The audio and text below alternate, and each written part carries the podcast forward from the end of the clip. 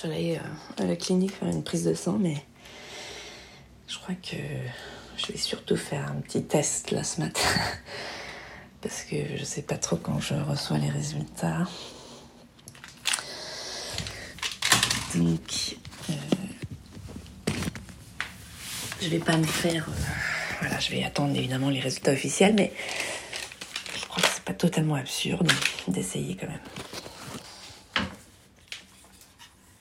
Il y a neuf jours, pour la première fois, Magali a fait un transfert embryonnaire.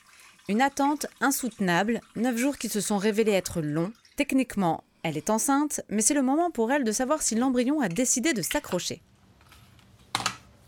Pour l'instant, je suis pas trop stress parce que je me dis que là, c'est pas le test officiel, peut-être, et puis que le test officiel, ça va être. euh, Puisqu'ils vont m'appeler pour me donner les résultats.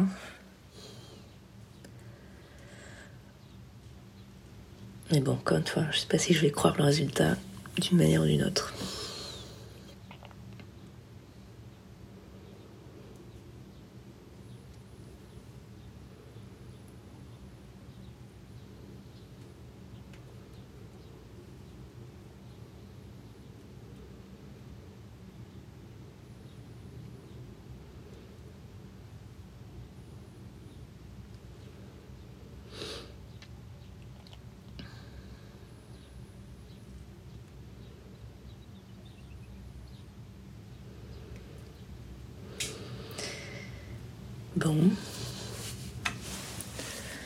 Donc là, il y a marqué non. Not pregnant. Euh, donc de toute façon, je vais aller faire le test. hein.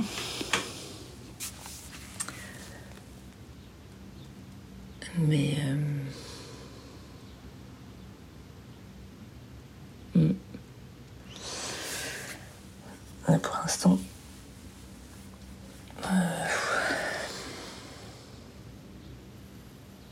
Je sais pas, j'ai pas trop de réaction.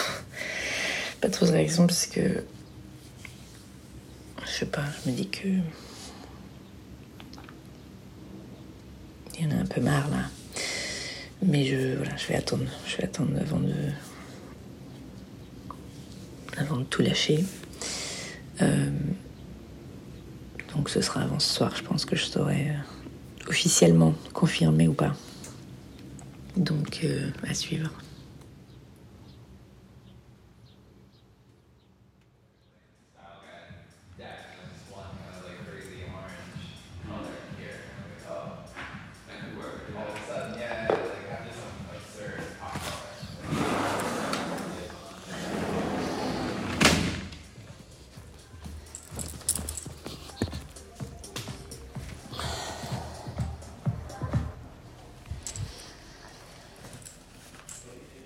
Bon, au bureau, mais euh, bon, je suis allée faire le test là de le test sanguin là, ce matin, euh, juste après avoir fait pipi sur le sur le petit stick qui est revenu négatif. Euh, donc, je, enfin, pour l'instant, je sais pas trop quand est-ce que je reçois les résultats. Donc, c'est soit dans la journée, ils m'appellent pour me donner le résultat, soit ça se passe, euh, bah, je sais pas, d'ici 24 heures. Donc, ça peut être demain aussi.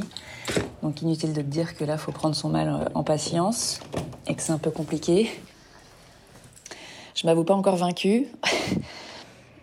le test, peut- le, test n'est pas, n'est pas, peut ne pas être euh, bon parce que ça fait moins de deux semaines que le transfert a été effectué, donc. euh, peut-être qu'ils que l'hormone, tu vois, qui, justement que le test arrive à, à détecter n'est pas encore assez présente pour être détectée. C'est pour ça qu'ils font un test sanguin. Donc euh, voilà. Euh, pour l'instant, je stresse pas plus que nécessaire. Euh, mais évidemment, j'aimerais les résultats plus vite que là.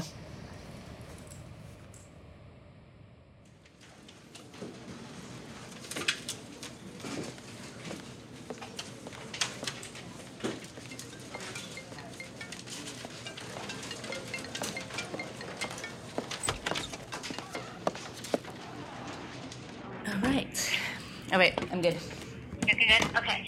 Well, it's not a completely straightforward result, which is why I wanted you to get someplace where you could, you know, En pleine réunion, Magali a reçu le coup de fil tant attendu. Elle s'est isolée pour parler à la gynéco qui la suit dans son processus depuis plus d'un an. Magali est en train d'apprendre qu'elle est bien enceinte, mais que sa grossesse ne se développera pas. Son taux de bêta-HCG, soit l'hormone sécrétée par l'embryon dès le début de la grossesse, est à 13, alors qu'à ce stade, il devrait osciller entre 50 et 100. Okay. Okay, great. Thank you. I know. Thanks. Bye.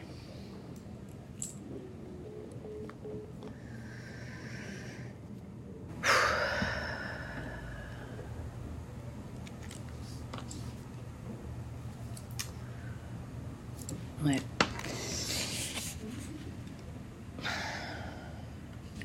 Nouvelles, c'est euh, les nouvelles, c'est que euh,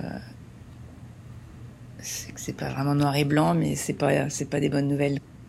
Qu'en gros techniquement je suis enceinte, mais et euh, ce qu'elle expliquait, c'est que d'après son expérience et d'après comment ça se passe d'habitude, euh, quand ça commence comme ça, ça finit pas bien, quoi. Donc, ce qu'elle dit, c'est que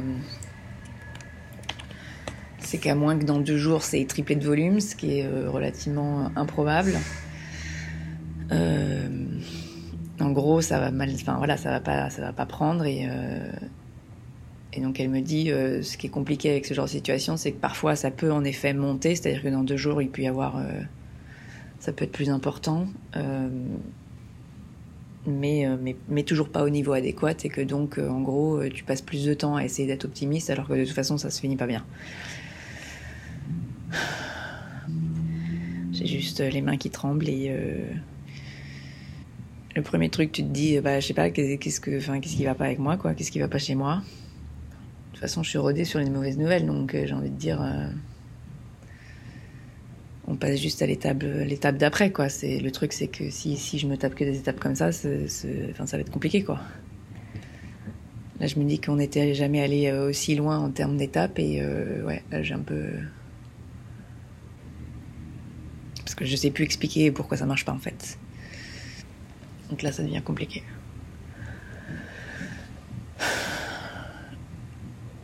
c'est pas trop le moment de là de craquer là. Mais euh, en fait, je crois que c'est ouais, je crois qu'il y a quelque chose de, presque pire à se dire que que quelque part ça a pris mais que c'est pas bon. Je sais pas.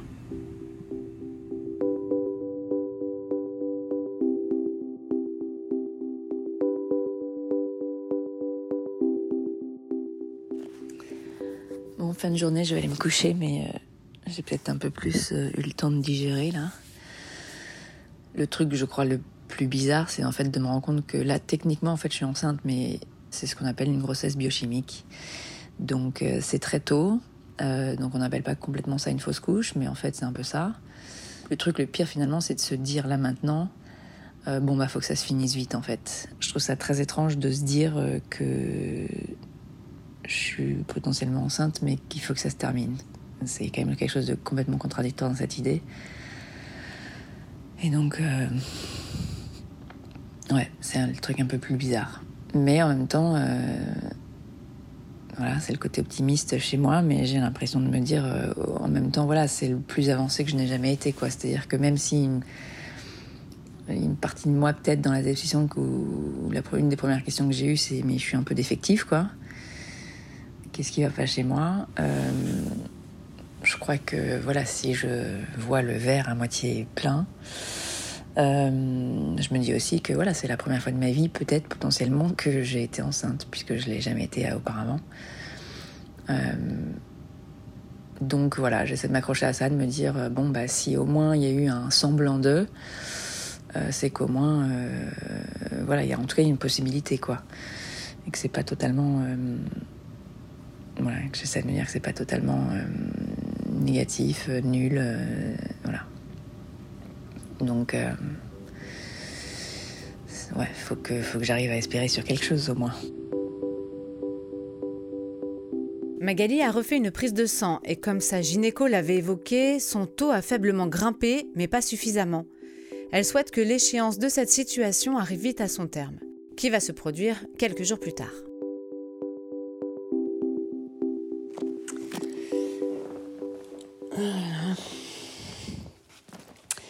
Ouais, donc écoute, bah, euh, ben voilà, j'ai passé, euh, j'ai passé un week-end à avoir des crampes pas possibles, alors que je suis quelqu'un qui n'a pas vraiment de crampes, même avec, euh, avec mes règles ou quoi. Et donc là, c'est vrai que j'ai passé un week-end un petit peu, un petit peu douloureux. juste avant le week-end, j'avais eu le docteur qui m'avait donc dit que c'était, il s'agissait d'une fausse couche imminente et que ça pouvait prendre jusqu'à 4 semaines. Donc ça, j'avoue que ça me, ça me perturbait un peu. Euh, et donc en fait non, la bonne nouvelle, euh, s'il y a une bonne nouvelle là-dedans, c'est que euh, j'ai eu mes règles finalement lundi. Donc j'ai eu voilà vendredi, ça a commencé à être un peu douloureux. Samedi, dimanche, c'était vraiment c'était vraiment pas cool. Et finalement ouais, j'ai eu mes règles lundi.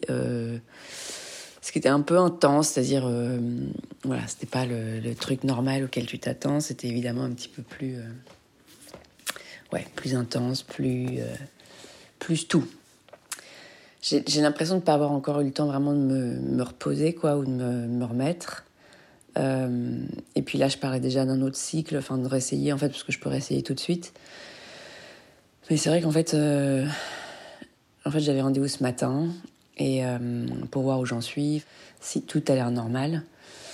et en fait, je me sens totalement épuisée, je me sens lessivée, je me sens vide. Donc, non, j'ai décidé de, de reporter un petit peu et de me laisser ce mois-là, euh, bon, c'est trois semaines, quoi, pour, euh, pour essayer de me remettre. Mais ouais, c'est compliqué là, c'est compliqué parce que là, c'est quand même euh, bah, donc la cinquième fois, ça va faire la sixième la prochaine. Et puis par ailleurs, donc par rapport aux embryons, donc là, il faut déjà que je fasse le choix bah, du prochain qu'on va, qu'on va utiliser. Et comme je sais évidemment le sexe des embryons, c'est ça qui est intéressant. Le premier, un peu sur la liste, c'était euh, un embryon euh, femelle, enfin fille, qui était le numéro 15. Euh, Et les deux autres sont de garçons, en fait. Donc bah là, par exemple, autant je m'étais projetée dans la première fois avec, bah, à la fin, une petite fille. Et là, c'est voilà, c'est vrai que là, ça demande aussi bah, ce, ce changement de perspective aussi. Alors, bon, après, de toute façon, moi, je suis heureuse avec les deux. Mais, euh, mais quand même, ça demande, euh, ça demande autre chose. A ces autres questions. J'ai pas trop à me poser ces questions de genre en fait, mais bon, elles existent quand même encore. Et, euh, et j'ai peut-être plus de questions par rapport à est-ce qu'un petit, garçon il a besoin de plus de s'identifier à un père qui évidemment ne sera pas là. donc c'est vrai que ouais, ça, ça me pose question, mais après.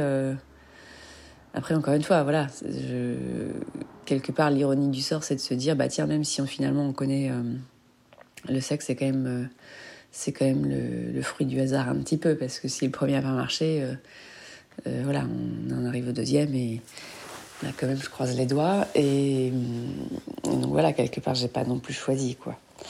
Donc, je pense que ça, c'était une conversation de bah oui, mais alors quand est-ce que tu, quand tu connais le sexe de l'enfant, tu choisis, alors tout ça, ça pose question, et peut-être des questions éthiques, c'est des questions, euh, tout ça.